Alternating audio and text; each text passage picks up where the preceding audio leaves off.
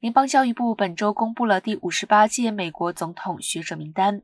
白宫总统学者委员会根据候选人的学术、艺术和技术成就、论文、学校评估和成绩单，以及对社区服务和领导力的表现来评选学者，表彰了一百六十一名高中毕业生的成就。加州有六名学生当选，其中帕洛斯福德斯半岛高中有两名学生安主持、维维和成为了今年美国总统学者。